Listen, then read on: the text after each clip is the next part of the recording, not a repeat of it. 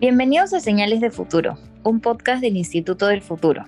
Mi nombre es María Alejandra Palacios y soy la anfitriona. El día de hoy hablaremos de la tecnología blockchain, pero específicamente la relevancia que ha tenido su aplicación en el sector agrícola y cómo es que ha logrado para crecer a pasos de gigante en los últimos años. Para hablar de este tema, estamos con Enrique Cepeda Pizarro, él es socio de Stampin.io, que es una empresa peruana que desde el 2018 viene implementando proyectos de blockchain en Perú y América Latina. Bienvenido Enrique, muchas gracias por acompañarnos. Muy buenos días María Alejandra, ¿cómo estás? Un gusto poder estar contigo y con tu audiencia y poderte compartir un poquito de la experiencia que a través de los años hemos desarrollado en el mundo de la blockchain. Excelente, Enrique. Y primero para empezar, ¿puedes contarnos para todos los que todavía no lo tenemos muy bien claro, qué es el blockchain y cuál es el problema que intenta resolver? Perfecto. Bueno, mira, blockchain en español sería la cadena de bloques y básicamente es una red distribuida de servidores que nos permiten certificar de forma fehaciente información a través de todos estos nodos, volviéndola inmutable y que no se pueda revocar. Entonces es una tecnología que ha ganado muchísimo peso a raíz de las criptomonedas, básicamente por un tema de seguridad, ¿no? Y que hace unos cinco o siete años se viene llevando al sector empresarial. ¿Y qué permite o qué pretende hacer? Permite dar algo que es muy difícil en Latinoamérica y es el tema de crear confianza, crear exactitud o certidumbre sobre algún dato, sobre alguna información. Entonces la blockchain lo que hoy está atacando es la confianza, un tercero de confianza, que es esta red de nodos está dando la notariado digital, si podría utilizarse esta palabra, sobre cualquier tipo de documento, cualquier tipo de archivo, cualquier tipo de foto, cualquier tipo de grabación que se coloque en esta red de nodos y que se va a certificar por un tercero de confianza que es la tecnología. Es eso lo que pretendemos dar, ¿no? Entonces es darle seguridad a la persona que emite y la persona que recibe. Y tal vez también quién lo certifica o quién lo consulta. Entonces, eso es lo que tratamos de hacer con la blockchain. Excelente. Y como hablábamos al inicio, en este podcast queremos saber cómo es que se utiliza y cómo se implementa en el sector agrícola. Entonces, eso justamente es lo que te quiero preguntar. ¿Cómo se incorpora el blockchain en el sector agrícola? Buenísimo. Mira, el sector agrícola desde los años finales de los años 90 en el vino todo este tema del problema de la vaca loca y todos estos temas que necesitaban un poquito de confianza en cuanto al el alimento que le llegaba a la boca al consumidor final. Entonces se generaron los procesos de trazabilidad agrícola y con esto se pretendía darle seguimiento desde la siembra de un producto o desde el momento que se engendraba un animal hasta que eso se convertía en un alimento que se lleva a la boca del consumidor final.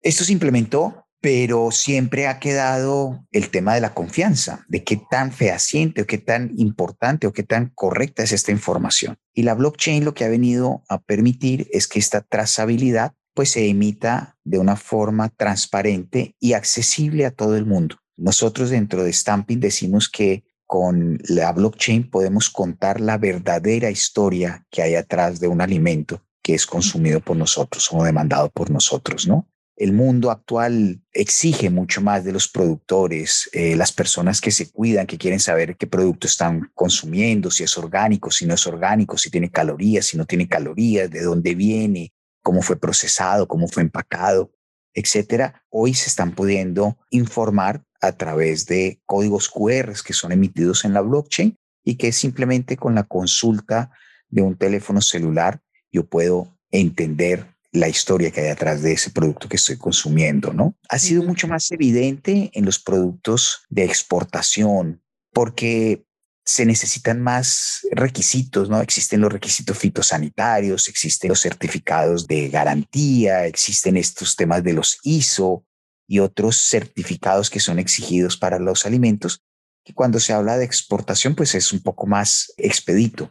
Sin embargo, esta información se queda a nivel de las entidades regulatorias y no siempre le llegan al consumidor final. La blockchain permite que le llegue al consumidor final.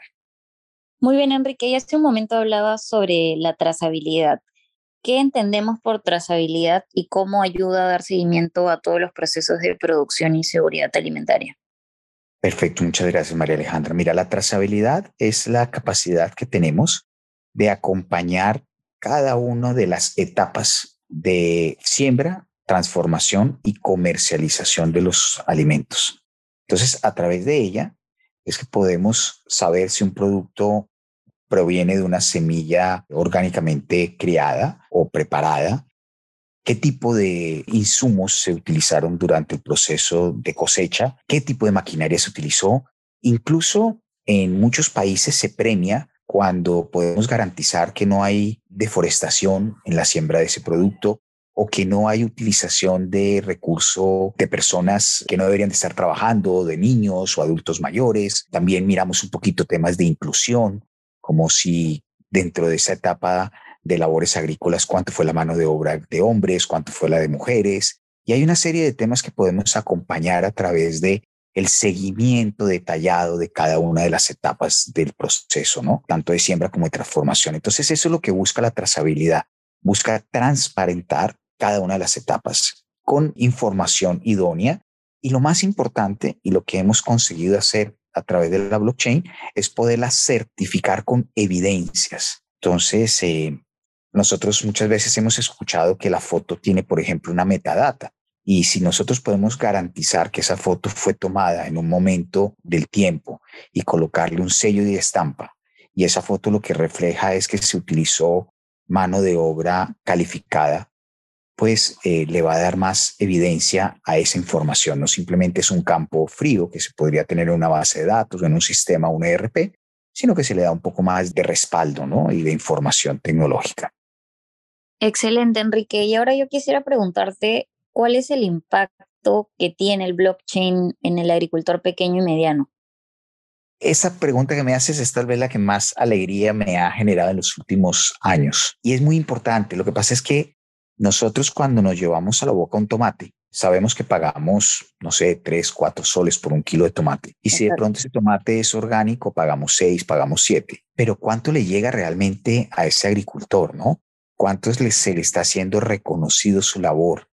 Qué tanto él se ha esforzado para hacer esa transformación, ese manejo adecuado de ese producto para que te llegue a tu boca.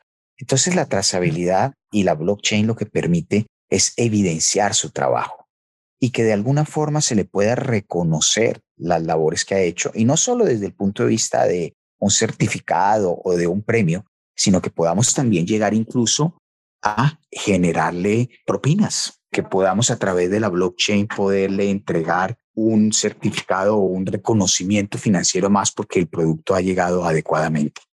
Eso por un lado. Y por el otro lado, estamos trabajando con algo que se llama finanzas regenerativas. ¿Qué es la finanza regenerativa? Es muy difícil para el agricultor demostrar qué hace, dónde lo hace. Si él no es dueño de un terreno, sino lo alquila y él ha sembrado para producir en cuatro hectáreas dos toneladas de producto. Pues es difícil para él demostrar esto, llevárselo a una cooperativa, llevárselo a una entidad financiera y pedir préstamos o tener acceso a esta información. A través de la blockchain lo que podemos es contar cada una de las etapas y mostrarle a esas entidades financieras, mostrarle a la cooperativa, mostrarle incluso al acopiador cuál es la capacidad de producción real que este agricultor va a tener en esta cosecha. Y lo más importante, en la próxima cosecha cuál fue el resultado de su cosecha anterior. Y todo esto va dejando trazos, va dejando rastros de información y lo va haciendo que llegue a incluirse dentro del sector financiero. Y por eso hablamos de las finanzas regenerativas. Asimismo, permite crear una identidad digital de él. Escuchamos en el discurso del 28 de julio al presidente hablar de la identidad digital de los agricultores. Y eso es extremadamente importante porque de esta forma los puedes acompañar en sus labores diarias y reconocérselo adecuadamente. Y como te digo, darle visibilidad a ese agricultor dentro de la economía real, ¿no? Sí, qué importante saber que el blockchain está ayudando a valorar realmente el trabajo que hacen los agricultores. Ahora hablemos de casos de éxito. ¿Qué caso podemos ver en América Latina de la aplicación del blockchain en la agricultura y en el Perú también? Ya, muchísimos. Mira, como te decía, la Comunidad Económica Europea viene exigiendo cada vez más exactitud en la información. Entonces, productos tradicionales de exportación como café y cacao o banano o legumbres y frutas ya vienen dándose en esos casos en varios países de la región. En el Perú tenemos casos muy interesantes. Tenemos, por ejemplo, trazabilidad de la fibra de alpaca. ¿Y con qué fin? Con el fin de que se le pueda reconocer a 250 familias de alpaqueros del Alto Andino peruano que utilizan métodos de crianza modernos, que no utilizan labores infantiles para el pastoreo de las alpacas, que utilizan riego de esparción o de goteo para crear comida de altura, pasto de altura, y no depredemos la pampa peruana de las alturas. Entonces, toda esa información hace parte hoy de una cooperativa que exporta fibra de alpaca con certificados blockchain.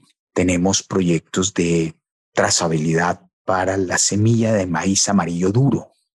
El 86% de esa semilla es importada y lo peor es que llegaba al Perú sin los certificados adecuados, pero que el productor creía que era un producto mejor, desconociendo algunas grandes iniciativas que hay en el país a través del Instituto Nacional de Investigación Agropecuaria, que genera estas semillas de altísimo nivel, pero que no tenían la capacidad de certificarla. Entonces, hoy a través de la blockchain hay una empresa peruana que está certificando esa semilla de maíz amarillo y que está comenzando a producir cantidades importantes de semilla para cubrir las necesidades del mercado nacional. También tenemos temas de trazabilidad de cacao en la zona de San Martín, donde 520 familias se van a ver beneficiadas con este sistema de trazabilidad, incluso de algunos estímulos que llegan de la Comunidad Económica Europea, donde le están dando estímulos a las cooperativas para que lleven a los agricultores a generar esta trazabilidad y que garanticen que no se hace, por ejemplo, uso inadecuado de la tierra, que no se está dañando la parte de la selva para sembrar más cacao. Entonces, todas estas cosas se están haciendo a través de la blockchain. Hay muchos casos y creo que con el tiempo van a seguir creciendo y vamos a estar recibiendo mucha más información de lo que la blockchain está haciendo para transformar la vida del agricultor. Excelente, Enrique. Y ahora yo quisiera preguntarte cómo deberíamos usar el blockchain como oportunidad para aumentar el comercio agroalimentario en el Perú. ¿Por qué debemos apostar y promover su uso? Mira, hay muchas iniciativas que en el Perú se vienen haciendo hace muchos años. Por ejemplo, el comercio justo. Entonces, poder garantizar que las personas están siguiendo las normas y los requerimientos del comercio justo y específicamente en el tema agrícola puede ser una forma de estímulo para que los campesinos y los agricultores reciban realmente el valor justo por su producto. Entonces, si yo consigo incluir en la cadena, desde la siembra hasta la comercialización, un seguimiento adecuado de las tareas, de los productos, de los insumos, de cada uno de los componentes de esta larga cadena, pues voy a poder darle el reconocimiento justo a cada uno de los actores del proceso, ¿no? Y todo esto se hace a través de la trazabilidad. Y con la trazabilidad en la blockchain se hace con transparencia. Entonces esos dos mecanismos pues van a traer como beneficio final cosas para el agricultor y para el consumidor final que sabe realmente qué se está llevando a la boca, de dónde viene, cómo ha sido tratado, con qué nivel de calidad, con qué nivel de inequidad, que es una palabra muy interesante en el mundo agrario, y es que la capacidad que tenemos de garantizar que el producto es fitosanitariamente correcto, ¿no? Entonces, tenemos un desafío muy grande y estoy seguro que lo vamos a utilizar y lo vamos a aplicar cada día con más exactitud que simplemente con leer un código QR en las cerezas que compraste en tu supermercado puedas saber de dónde viene, en qué condiciones fue tratado, con qué tipo de productos para garantizar su parte fitosanitaria y por último cómo se empacó y cómo llegó al supermercado donde lo compraste, ¿no? Muy bien, Enrique. Ya para finalizar, ¿cuál consideras que podría ser el escenario futuro para la aplicación del blockchain en el sector agrícola en el Perú? Creo que la finanza regenerativa, en la medida que los agricultores pequeños y medianos puedan tener acceso al crédito, puedan tener visibilidad de la importancia que tienen ellos dentro del ecosistema, pues los vamos a estar premiando y vamos a ser justos con la parte más débil de la cadena, que es quien siembra, que es quien manipula los alimentos, Normalmente en estos procesos el que más lleva es el comercializador, es la persona que recoge materia en el campo y se la lleva al supermercado.